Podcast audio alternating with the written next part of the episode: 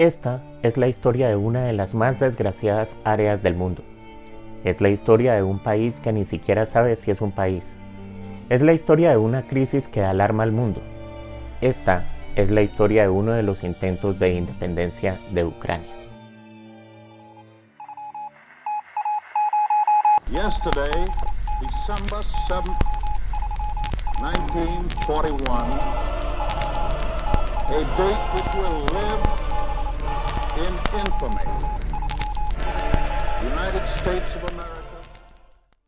Hola para todos y bienvenidos a un nuevo episodio de Conteno Historias, un podcast en el que utilizamos la historia para reconocernos en el espejo de tiempos pasados y darle sentido al mundo que nos ha tocado. El pasado vive en el presente y el conflicto en Ucrania es un buen ejemplo. En geopolítica, aunque los objetivos suelen ser económicos, las motivaciones históricas son las que consiguen el apoyo de la gran masa. Ucrania es una espina que quedó clavada en la zarpa del gran oso ruso después de la disolución de la URSS sin que a nadie pareciera importarle. Esto es, excepto al oso. Nuestra historia de hoy es larga y compleja, como todas las que se remontan a mil años. Los principales personajes serán Rurik, el legendario fundador del reino rus de Kiev, su sucesor, el príncipe Oleg, el primero en llevar el título de Gran Duque de Kiev, Vladimir el Grande, Batu Khan, el nieto de Genghis Khan, y Pedro el Grande y Catalina la Grande, soberanos absolutos de todas las Rusias. La zona que hoy llamamos Ucrania tiene dos riquezas inmensas.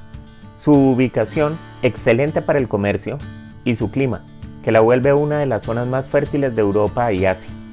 Gracias a eso, desde sus primeros pasos en la historia ha atraído las atenciones más indeseadas. Estas tierras las habitaron milenios, una mezcolanza de pueblos eslavos y descendientes de tribus nórdicas y hasta de migraciones persas. A ese caldo llegaron en algún momento antes del siglo IX los varegos, una palabra pedante para los vikingos, nada más que son los que llegaron a esta zona. Estos varegos dominaron a los eslavos hasta que los eslavos se rebelaron. Y luego, como los rebeldes ya independizados se dedicaron a pelear entre ellos, discutieron y concluyeron que les iba mejor cuando tenían amos. Los invitaron a volver, tres hermanos varegos se repartieron el gobierno y cuando dos murieron, uno de ellos se quedó con todo. Este gobernante, un poco mítico, se llama Rurik y dio nombre a la primera dinastía rusa.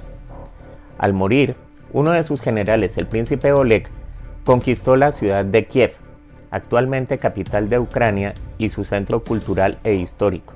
La ciudad sería muy rica por cuatro productos, cera y miel de abejas, pieles y esclavos además de controlar tres de las cinco rutas de comercio de Europa con Asia y Medio Oriente. Bajo el príncipe Oleg, el Rus probó ser un estado pequeñito pero picoso. En poquitos años doblegó y expulsó a otras tribus poderosas del pasado y atacó dos veces a la poderosa Constantinopla, la sede del Imperio Romano Oriental, para asegurar derechos de comercio. A propósito, hablamos de la ciudad de Constantinopla en el primer episodio sobre la revuelta Nika y para saber más sobre la ciudad en esa época, les aconsejo oírlo. Vladimir el Grande tuvo un impacto formidable en su pueblo al hacer de la cultura un elemento esencial de su estado y traer un elemento pivote de la civilización rusa. Siendo importada, la religión ortodoxa se identifica desde entonces sobre todo con ese país. El duque Vladimir decidió que esto del paganismo era como muy subdesarrollado y resolvió enviar una misión a escoger una religión monoteísta. No les gustó el Islam porque prohibía el alcohol. No les gustó el judaísmo porque su Dios había permitido que le arrebataran a su pueblo su país. No les gustaron las monótonas ceremonias católicas. Pero encontraron en la ampulosa iglesia de Santa Sofía en Constantinopla con sus más que fastuosos ritos exactamente lo que buscaba. Y Rusia adoptó el cristianismo ortodoxo y entre sus obras arquitectónicas y artísticas más icónicas se encuentra su arte religioso. Lo de icónico nunca mejor dicho. Sus iconos son bellísimos y obras muy perseguidas en el mercado del arte.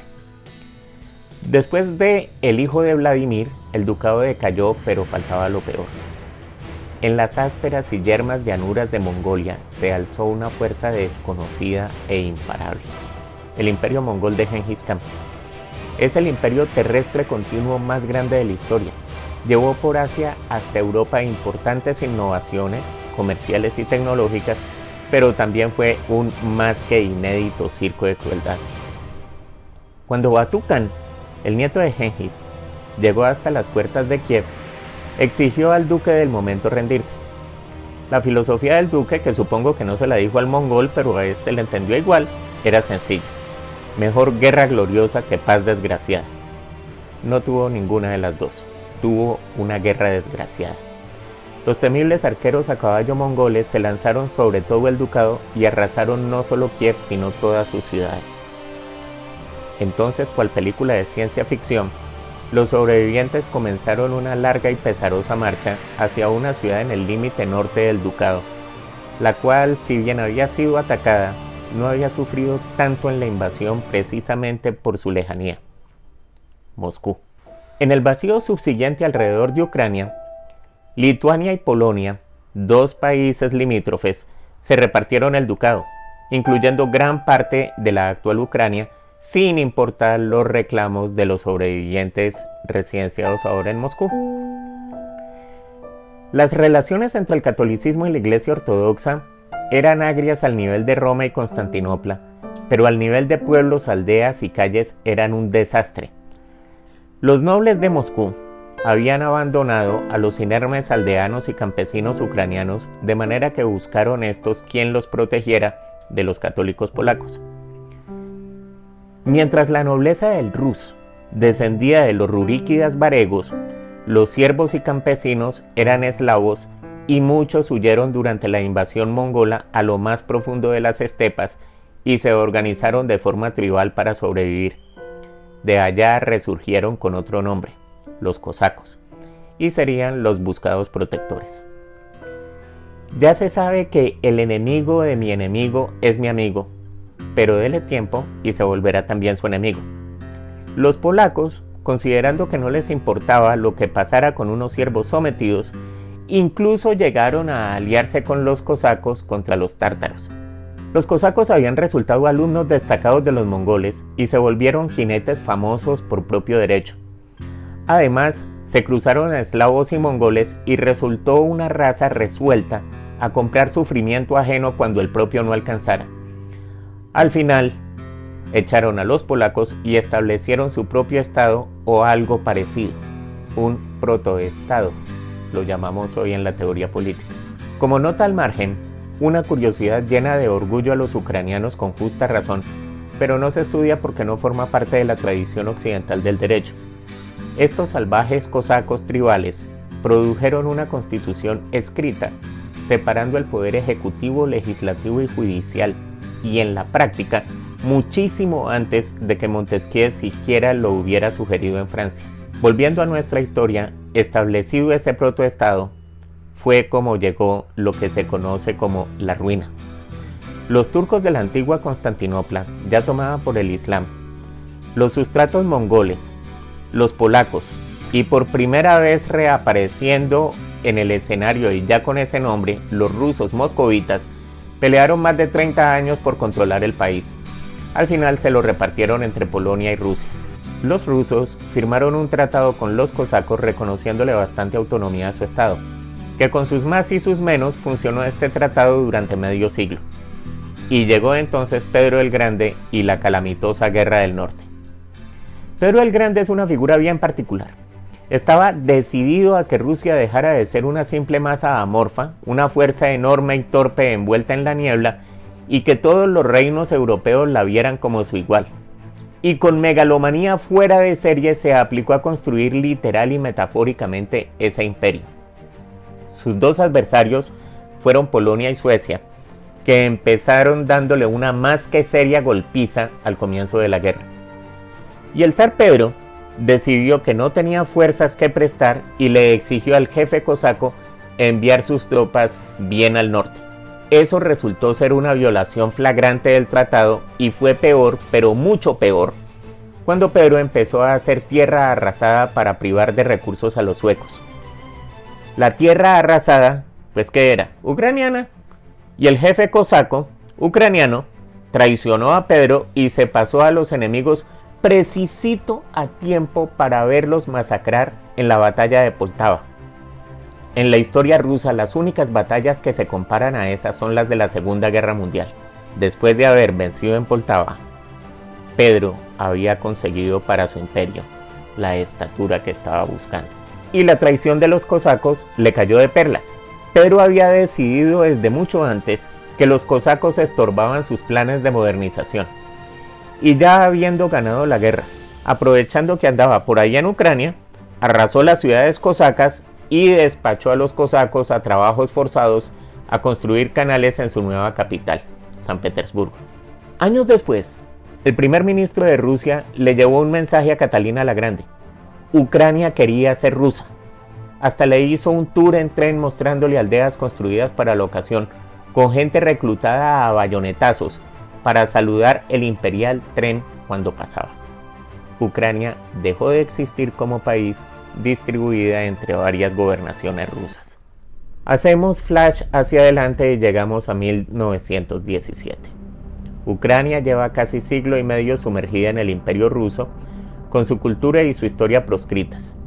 El nacionalismo está prohibido y la consigna es una asimilación plena con los rusos. Cuando los bolcheviques se toman el poder en Rusia, los ucranianos declaran su propia República Popular.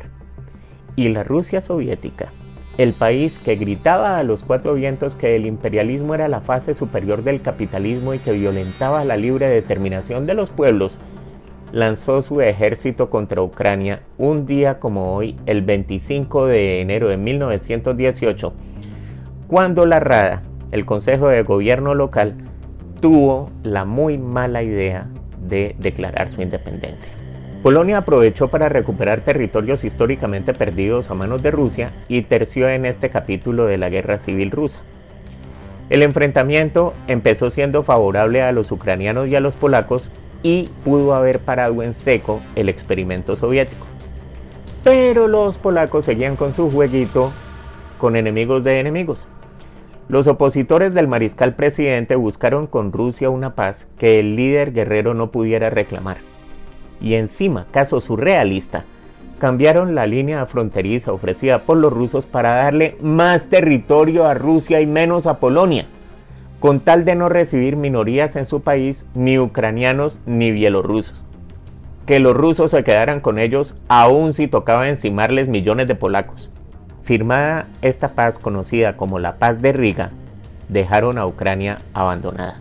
Una delegación, elegida a dedo por los rusos, participó en nombre de Ucrania en la fundación de la Unión de Repúblicas Socialistas Soviéticas. La Rada no era el gobierno legítimo porque Ucrania llevaba casi siglo y medio sin gobierno propio, pero sí era más representativa.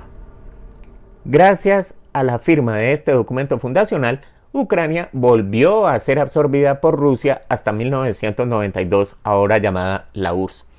Y el resultado fue Stalin y Polonia tendría tiempo de arrepentirse de sus jueguitos estúpidos. De manera que cuando Putin dice que Rusia y Ucrania son un pueblo, no es cierto. Y decir que Ucrania es un territorio históricamente ruso es bastante inadecuado. Desde un punto de vista histórico, Rusia fue un territorio de Ucrania, no al revés. Sin embargo, Ucrania es la despensa de Rusia.